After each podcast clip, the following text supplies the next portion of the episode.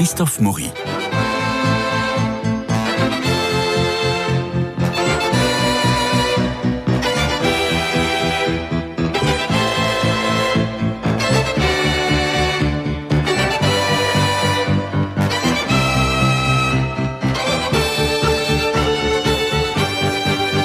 Alors le musée d'Orsay présente jusqu'au 23 juillet la grande exposition Manet Degas. C'est là que vous nous emmenez Stéphane Covio. Bonjour. C'est une exposition passionnante, étonnante et belle. D'abord belle, à couper le souffle, je dirais bien que un peu euh, rétrécie au sens où la scénographie n'a pas été très très développée, sinon qu'ils ont euh, multiplié les couleurs des pièces et que de temps en temps, mais que l'accrochage est quand même très très beau. 200 pièces qui nous sont proposées. Alors en préambule, Édouard Manet et Edgar Degas, ils ont deux ans de différence. Manet étant l'aîné, né en 1932. Complices ou rivaux, ils cheminent ensemble sur des thèmes parfois analogues, avec des regards pourtant différents. Manet c'est l'indépendance c'est le carriérisme, comme l'exprimera Zola dans son roman L'œuvre, sous les traits du peintre Fagerolles. Et puis on sait qu'ils se retrouvent, les deux, à la Nouvelle Ève, le café Place Pigalle, où les artistes se donnent rendez-vous. Alors Degas, Degas va peindre plusieurs portraits de Manet. Manet ne brosse aucun portrait de Degas. Tous les deux sont issus de bonne famille. Monsieur Manet, père, est haut fonctionnaire au ministère de la Justice et sa mère est fille de diplomate, d'ailleurs filleule du roi de Suède. Monsieur Degas, père, est dans la finance et les affaires. Et les deux gamins étudient dit mollement le droit, puis finalement, il s'adonne à la peinture. Il se rencontre au Louvre devant une peinture de Velázquez dont Degas réalisait la copie. Alors, ils vont euh, faire beaucoup beaucoup de portraits. Berthe Morisot, entre autres, qui deviendra euh, la belle-sœur euh, de Manet. On va parler des courses hippiques aussi. Autant Manet jouit de la vitesse comme de la lumière, autant Degas s'arrête sur les montures, les jockeys, les spectateurs. On va parler des parisiennes, on va parler des femmes, naturellement. On va parler de la nudité, de l'impressionnisme. Enfin, beaucoup, beaucoup de choses, euh, beaucoup de thèmes que cette exposition nous donne à, à voir et à réfléchir. Stéphane Covio, vous en venez. Oui. Il y avait du monde. Oui. Et, c'est justifié. Et c'était bien. Oui, c'était très bien. C'est la, deuxième fois que j'y allais. Euh, bah, il y a beaucoup d'œuvres et beaucoup de, beaucoup de belles œuvres, beaucoup de belles œuvres qui viennent de loin. Donc, euh, et des œuvres qu'on n'avait jamais vues. Alors, enfin, vous peut-être pas, mais euh, moi, il y avait pas mal d'œuvres que je ne connaissais pas. Je vous... Oui, aussi. Moi, il y avait des œuvres que je ne connaissais pas. Ah Par exemple, cette course hippique de Manet. Incroyable. Je connaissais bien Degas dans ce registre-là. Il a beaucoup produit d'œuvres sur ce, sur ce sujet. Mais alors, Manet m'a étonné. enfin, les spécialistes de Manet connaissent certainement ça, mais en tout cas pour des amateurs avertis, on est beaucoup moins habitué à, cette, euh, mmh. à, ce genre. Et ce qui m'a frappé, c'est euh, que Manet représente les chevaux euh, comme Géricault le faisait, c'est-à-dire à une ère d'avant la photographie. C'est-à-dire qu'il fait les deux, pattes, les deux jambes en avant, deux jambes en arrière, comme dans, on le faisait avant de savoir comment les chevaux se, se déplaçaient réellement puisqu'on est sur les chevaux, restons-y. Le tableau de Manet sur les chevaux est éclatant, mm. euh, d'un dynamisme euh, qui est lié. Une fougue. voilà, c'est extrêmement fougueux. Euh, en fait, les chevaux viennent vers nous. et c'est comme un bouquet qui explose devant nous, avec des couleurs assez variées. Ça va dans tous les sens. La gestuelle du peintre est très animée. Donc, ça, donne une. C'est une explosion au mm. milieu de la toile. et là, on voit tout de suite la différence avec Degas. parce que Manet va créer un effet un mouvement. Un mouvement, et puis en plus avec des couleurs très vives. Mm. Euh, Manet, ça claque. Vous direz qu'en sortant d'exposition, ce que je me suis dit, s'il y a une différence majeure à voir entre les deux, ben Manet, ça claque. Mm. Degas, ça ne claque pas. Mais attention, Degas, c'est extrêmement intéressant. Euh, le... Je reviens sur les chevaux. Euh, c'est plus dessiné, c'est plus précis, c'est mm. plus étudié. Il y, a beaucoup de choses dans le tableau de Degas. Il y a des étrangetés dans les tableaux de chevaux, comme dans tous les tableaux de Degas d'ailleurs. Euh, mais c'est un autre style. C'est une œuvre qui est plus en sourdine. Mm. Et donc, évidemment, c'est difficile de regarder les deux ensemble. Et je préviens nos auditeurs, faites attention, ne restez pas au premier coup d'œil, parce que au premier coup d'œil, c'est Manet qui l'emporte. Mm. Mais au second coup d'œil, bien entendu, Degas remonte. Et euh, la peinture de Degas est absolument passionnante. Mais il y a une dimension euh, sociale et dramaturgique chez Degas que l'on n'a pas chez Manet. Chez Degas, il y a de l'histoire, il, y a de, il y a du récit potentiel, il y a des mmh. choses comme ça qui effectivement que l'on ne trouve pas, euh, que l'on ne trouve pas chez Manet. quand vous me dites cela, je pense tout de suite à un tableau que j'aime énormément. C'est la deuxième fois que je le vois. Il est habituellement aux États-Unis. Euh, c'est un tableau que Degas a peint en 1870 ou à peu près. Ça s'appelle Intérieur mmh. et c'est une pièce. On est dans une chambre. Il y a une forme de pénombre. Il y a juste une lampe hum, avec un abat-jour qui est au milieu, un abat-jour plutôt jaune. Il y a une cheminée derrière, une glace. Et puis, dans l'obscurité à gauche, on voit qu'une jeune fille est assise. Elle est de dos. Euh, et puis, à droite, il y a un homme dans l'obscurité qui mmh. est appuyé mmh. sur une mmh. porte fermée. Euh, c'est glaçant. Euh, immédiatement, on, pense, à Rolla bah, de Gervex. pourquoi pas et puis, eh ben, on pense à une violence potentielle exercée. Et, euh, moi, je trouve qu'il y a quelque chose de, vraiment impressionnant, c'est que Manet, non, Degas a disposé sur une petite table au milieu de la pièce une petite valise ouverte, l'intérieur rose. Et cet intérieur dévoilé est vraisemblablement une allégorie de l'intimité euh, profanée, pourquoi pas, de, la jeune femme en question. C'est un tableau qui est très fort, plein de mystères, euh, très très prenant, je trouve. Oui. Et, très dramatique. Et très dramatique. Là, on sent vraiment une dramaturgie. On sent un récit. On est, euh, on est presque au cinéma. Oui, ça pourrait être une scène de roman ou une ah scène. tout à fait. absolument. Tout à fait. Alors.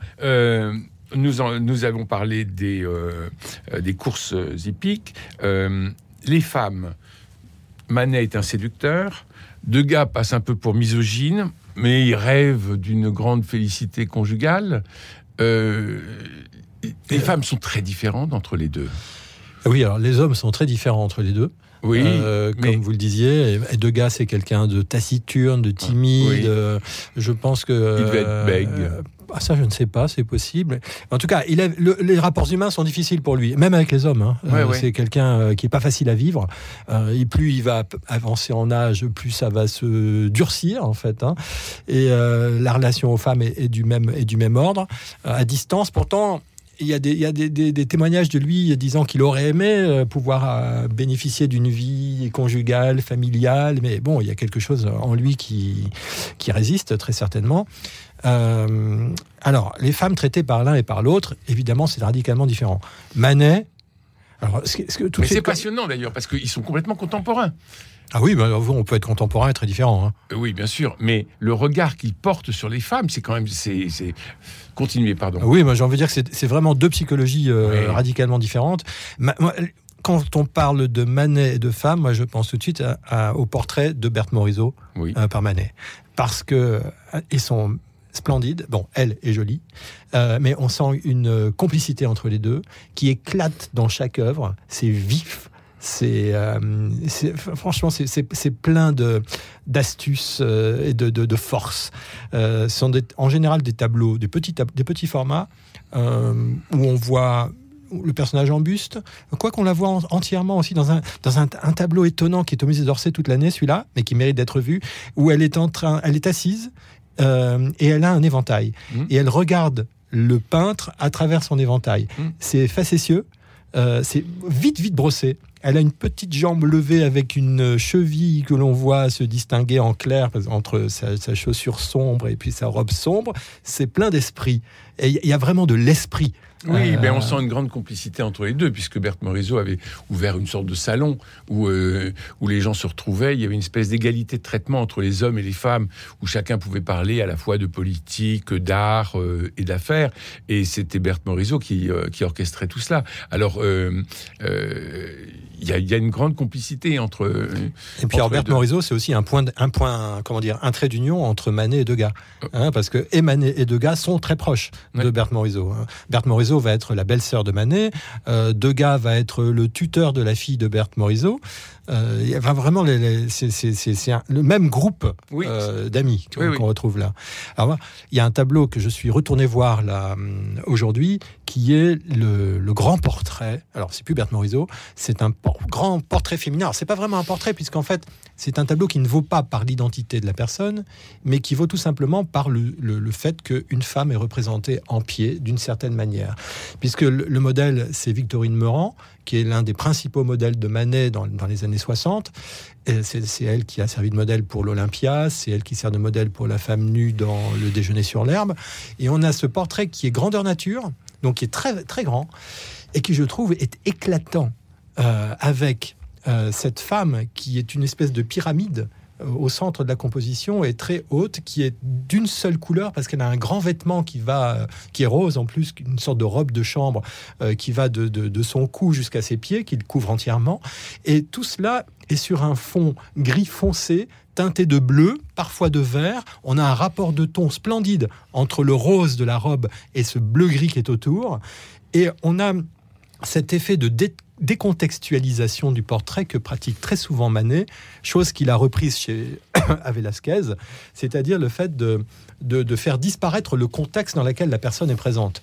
Euh... Velasquez qui est très très présent chez Manet. Hein. Ah bah oui, là, là on a un exemple majeur avec mm. ce portrait-là. Mm. D'autres aussi, puisqu'on a ce, garçon qui porte une épée, je crois, euh, et, d'autres tableaux qui, qui sont clairement des références à Velasquez, avec en plus le goût de Manet pour le noir, le goût de Manet pour une peinture en matière assez grasse et en touche, ce qui est le cas de Velasquez. Il y a, beaucoup de rapports entre Velasquez et Manet. Hein. À la fois le réalisme, euh, la manière de peindre, et puis des détails comme cette fameuse décontextualisation. Voilà. Euh, donc je parlais de cet éclatant portrait féminin. À côté d'elle, il y a un, perroquet qui est posé sur euh, un, pied particulier pour, pour le perroquet, qui est dans, des bleus-verts splendides aussi. Enfin, ce tableau est d'une magnificence. Et en plus, j'ai remarqué un détail sur ce tableau, mais qui, est une constante dans la peinture de Manet de cette époque-là, c'est-à-dire qu'il a une manière de traiter les ombres euh, avec du gris, et, qui, qui, dans l'œil de ah certains contemporains, euh, a été perçu assez négativement, comme s'il salissait ses couleurs. Mais c'est assez remarquable, il le fait souvent. Mhm. Euh, par exemple, ce rose, au lieu de faire un rose foncé pour les parties ombrées des plis, eh bien, ça devient un gris. Et, quand on regarde de près, ça peut avoir un côté un peu déplaisant, mais c'est une manière très efficace euh, de, réaliser ce, passage de l'ombre à la lumière. Alors nous avons euh, des, nus et la nudité, on, on pense naturellement à Olympia de 1863 du côté Manet et du côté de Gars, il y a les baigneuses en chambre. Ouais. C'est un tableau incroyable. Alors les baigneuses, je ne sais pas si j'ai en tête celui dont vous parlez. Il y a une espèce de, il y a une espèce de volupté euh, je vais essayer de retrouver parmi le catalogue que je n'ai pas d'ailleurs. Euh, il y, a une espèce de, volupté et de grâce incroyable. On comprend que, on comprend que ce tableau est scandalisé. Mais euh, chez Degas, Là, les, baigneuses en chambre, moi, m'ont absolument saisi. C'est un tableau que je ne connaissais pas, que je n'avais jamais vu. Alors, ce que j'ai en tête des nudités de Degas, ce sont des femmes à leur toilette. donc, et souvent, on ne voit pas leur visage on voit leur corps euh, dans des situations qui sont en réalité assez peu sensuelles, mais très prosaïques. C'est-à-dire qu'on voit, on discerne parfaitement les gestes. Euh, et d'ailleurs, c'est au tube. Oui, exactement. bien sûr. Euh, on voit souvent, et d'ailleurs, ou après le bain. Il y a la même chose chez les danseuses de Degas, oui. qui ne sont pas présentes dans l'exposition d'ailleurs. Hein. Il n'y a pas de danseuses de Degas dans l'exposition, mais il y, a, un focus. Ce qu'il faut, souligner d'ailleurs, parce que les gens qui, connaissent peu de Degas disent ah, on va encore avoir des danseuses. Ben non, justement, c'est ça l'une des forces de cette exposition, j'ai trouvé c'est qu'on n'était pas dans les clichés de, que nous avons tous en tête. Et je pense que ça ne devait pas entrer dans l'objectif de, des commissaires de l'exposition de, travailler sur le rapport entre Manet et Degas. Ça devait être quelque chose d'à part. Et je revenais donc sur cette, sur cette, euh, sur, sur, cette relative non sensualité du nu chez Degas, du nu féminin chez Degas, oui. Hein, très clairement. Euh, le... Alors Olympia, je reviens sur Olympia parce que là on le voit et on le voit vraiment en, majesté. Que faut-il tirer de cette toile Que faut-il tirer euh, Moi, ce qui m'a frappé dans l'Olympia, c'est la copie par Gauguin qui est à, la fin de l'exposition. Je je m'attendais pas à voir ça. C'est assez remarquable. D'ailleurs, il a vraiment bien, justement, je reviens sur le, salissage des couleurs pour faire l'ombre. Il, a, il, a, il a vraiment repris exactement la même technique de Manet pour, euh, pour ce, travail de couleur, là particulier. Euh, L'Olympia de Manet, ben, c'est un tableau qui est choquant. C'est un, tableau qui est euh, provocateur. Moi, ce qui me frappe toujours, je vais vous dire chez Manet, c'est que quand on le lit et quand on entend euh, les commentaires qu'il a fait sur les scandales qu'il causait, à chaque fois, on a l'impression qu'il tombe des nues. Il s'étonne de, des commentaires qui sont faits de ses œuvres. Alors que c'est évidemment choquant pour l'époque. Euh, on a une femme nue qui nous regarde droit dans les yeux, Mhm. Euh, une autre femme qui lui apporte un bouquet de fleurs, euh, on devine très vite que le bouquet de fleurs est envoyé par euh, un protecteur, hein, avec tous les guillemets que vous voulez autour du mot protecteur. donc il y a quelque chose de provocateur, d'autant qu'en plus c'est un nu réel, c'est-à-dire que le citoyen qui passe devant le tableau en 1863, 4, 5, dans ces années-là. Il n'est pas en 63, mais il est présenté un peu plus tard. Mhm. Euh, eh bien, il, voit très bien que ce n'est pas un nu idéal qui était la, manière de faire passer un nu à l'époque, c'est-à-dire un nu de déesse, euh, etc., mais que c'est un nu tout à fait réel. Donc, c'est une femme qu'il peut rencontrer dans la rue, la fameuse Victorine Meurant dont on parlait tout à l'heure, et donc c'est un nu cru et choquant. Euh, et ça, il le sait. Et en plus, il a une manière de peindre qui n'est pas du tout considérée comme une bonne manière à l'époque. Si vous prenez le, corps de Victorine Meurant. D'ailleurs, ça vaut pour le portrait dont je vous parlais tout à l'heure, ce portrait en pied de Victorine Meurant. Vous avez un éclairage assez brutal qui met en valeur le corps avec peu d'effets de, modelé. Euh, c'est une quasi surexposition qu'il a fait entrer en contraste très fort avec les zones sombres qui sont autour. C'est assez violent comme mise en lumière. Il y a tout ce qu'il faut pour déplaire à une grande partie du goût contemporain. Et la, personne qui apporte le bouquet de fleurs qui est noire qui est noire et qu'on distingue à peine, elle, sur fond sombre, ou au mm. contraire, en contraste très puissant avec euh, la robe blanche qu'elle a, les, fleurs qu'elle tient. D'ailleurs, c'est quelque chose qui est remarquable dans tous les tableaux de Manet, euh, c'est le contraste très fort entre du clair et du sombre. Euh, vous, rentrez dans l'exposition, au, bout au bout de deux minutes, ça, saute aux yeux. Mm. Et d'ailleurs, c'est ce qui fait passer Degas, d'une certaine manière, de manière injuste au second plan, c'est ce contraste très puissant qu'il y a chez Manet. C'est un coup de clairon. Absolument. Alors, que Degas, c'est plutôt de la flûte ou du hautbois. Vous voyez, c'est du violoncelle même. pourquoi pas euh, On a parlé, donc on vient de parler de la nudité, on a parlé des femmes, des Parisiens, des courses hippiques. Euh, dans les portraits, euh, on a parlé du portrait de, Berthe Morisot, mais ils vont commencer et l'un et l'autre leur carrière en, peignant beaucoup de portraits. Oui, c'est vrai. C'est vrai, c'est vrai. Notamment Degas. Oui parce que Degas a toute une phase de sa, de sa jeunesse dans laquelle il va faire simplement des portraits de famille. Voilà. Euh, ses cousines. Euh, il, va aller, il va aller aux États-Unis. De gars, peu de gens le savent, mais sa mère est, de, la Nouvelle-Orléans. Euh, c'est une famille de cotonniers. il, va, entre 71, 71, 72, 73. Il passe de nombreux mois là-bas. Il revient avec beaucoup de portraits qu'il a fait, et notamment avec une, scène de genre dans laquelle il y a plusieurs de, des membres de sa famille. C'est une, c'est une scène de négoce de coton dans un bureau de la société familiale. Voilà. C'est un tableau qui toute l'année est à Pau. Euh, et qui se trouve là en ce hmm. moment au Louvre, au musée d'Orsay. C'est intéressant de pouvoir l'observer en ce moment. Effectivement, beaucoup de portraits. Et en fait, Degas, il y, a vraiment des phases dans, dans son travail. Il y a un moment, c'est les portraits. Puis il y a un moment, il veut faire de la peinture d'histoire. Donc il fait de la peinture d'histoire. D'ailleurs, ça va pas forcément rester chez lui. Un peu, c'est comme Manet. Il a une phase ou quelques tableaux qui sont des tableaux d'histoire. Vous avez peut-être vu dans l'exposition un grand Christ, mmh. là, euh, raillé. Euh, c'est pas, non plus euh, son sujet de prédilection. Et il non, mais il y, a, des sujets, il y a des sujets religieux chez, chez l'un comme chez l'autre, mais ils ne sont pas exposés là. C'est vrai.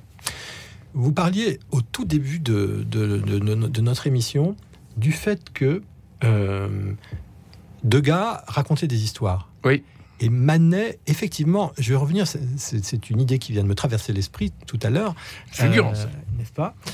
Euh, L'histoire de la décontextualisation du portrait mm. ou du personnage féminin représenté, ça nous sort le personnage d'une histoire. Ça nous sort le personnage d'un contexte. Mm. Euh, beaucoup ont dit, par exemple, que l'assassinat, pardon, l'exécution de Maximilien, mmh. qui, est présent, euh, qui est présente dans une des versions recomposées par Degas à la fin de l'exposition, nous montrait des soldats en train de tirer sur, euh, sur cet homme, euh, comme si ces, soldats n'étaient pas vraiment à ce qu'ils faisaient. Mmh. C'est-à-dire que Manet. Le tableau très fragmenté. Hein. Alors très fragmenté parce que pour la petite histoire, pour nos auditeurs, Manet avait fait trois versions de ce tableau. Voilà. il ne les a pas présentées et à la fin de sa vie, dans, après sa mort, euh, certainement son beau-frère a découpé l'une des versions en plusieurs tableaux qui ont été dispersés. Et Degas, qui était un admirateur de Manet, a racheté ces différents éléments pour recomposer le tableau qu'on voit à la fin d'exposition. On a l'impression d'un patchwork, en fait. On a l'impression d'un patchwork. Mais d'une très grande violence.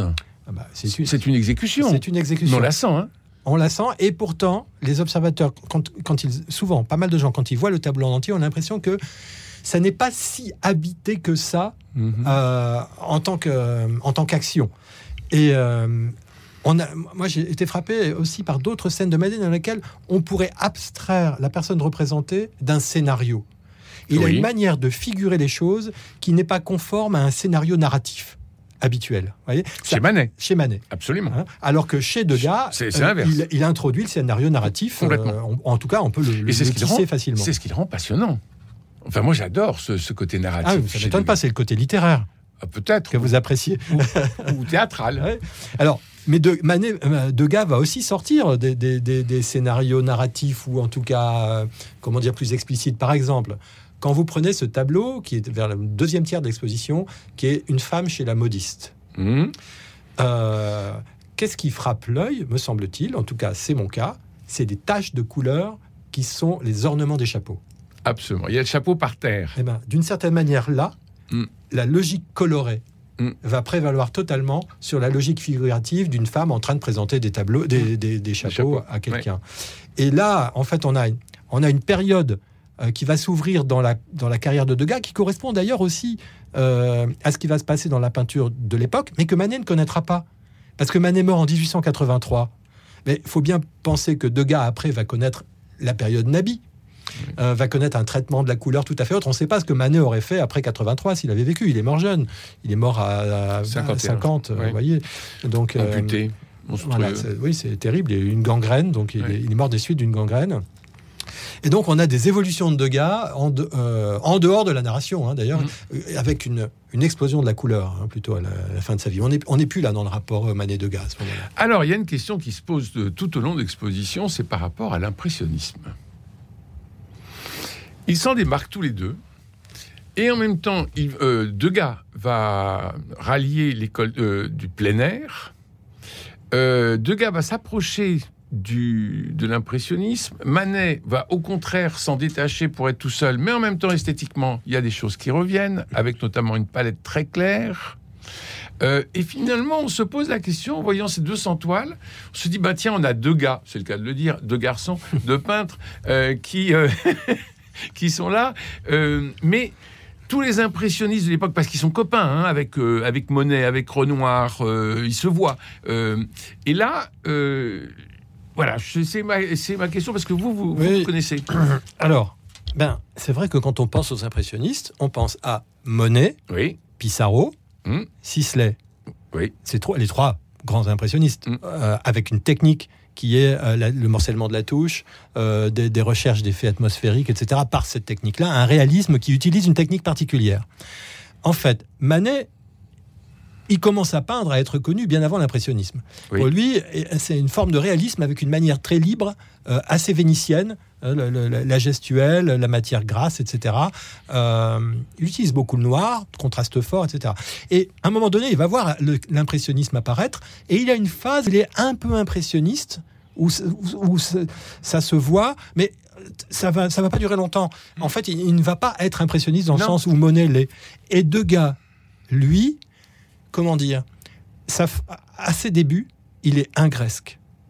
il est fasciné par Ingres. Donc vous imaginez, c'est pas mm. du tout l'impressionnisme. Ingres de la Croix. Ingres de la Croix, mm. mais alors dans la manière de peindre, quand on voit l'autoportrait qui est tout, au tout début de l'exposition, mm. euh, qui date des années 50, c'est un autoportrait qui imite Ingres. Et donc c'est beaucoup plus le dessin, euh, et, une manière plus lisse, on va dire une manière plus florentine. Alors oui, bien sûr, euh, il, va, il va libérer sa touche, euh, mais il, va, il ne, produira pas d'œuvre qui ressemble à du Monet, à du, à du Sisley, à du Pissarro. Après, il fera d'autres choses très très libres et très novatrices. Mais effectivement, c'est un les impressionnistes stricto sensus, ce ne sont pas Manet et, de, ah non, non, non. et, Degas. Non, non, mais, on, mais ils connaissent très très bien le sujet. Et s'ils continuent à peindre tel comme ils peignent et non pas rejoindre euh, les autres, c'est parce qu'il y a eu une, une, réflexion qu'ils ont eue. Ah oui, c'est pas, pas leur veine. C'est pas leur veine, et, ça c'est très intéressant. Ils ont voulu aussi se démarquer euh, de, de, toute la connotation un peu révolutionnaire qu'il y avait autour de l'impressionnisme à un moment donné. Alors, merci beaucoup. Stéphane Covio. Ce soir, on peut vous retrouver pour une conférence en ligne sur venezévoyer.fr. C'est à 19h30, ça coûte la modique somme de 13 euros. Et comme ça, on peut suivre cette exposition Manet de gars à travers euh, vos explications, vos remarques et euh, la façon merveilleuse avec laquelle vous nous faites découvrir et regarder les œuvres. C'est ce soir à 19h30, mais c'est aussi demain, mardi, à 10h30 du matin. Conférence en ligne également, 13 euros, venezévoyer.fr.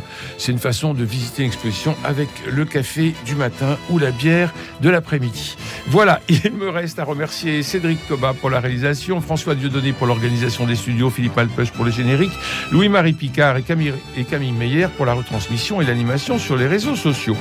Demain mardi, ce sera la littérature à l'honneur avec Cécilia Duterre. Nous recevrons Solange Biette-Carton pour son roman L'acceptation. À demain.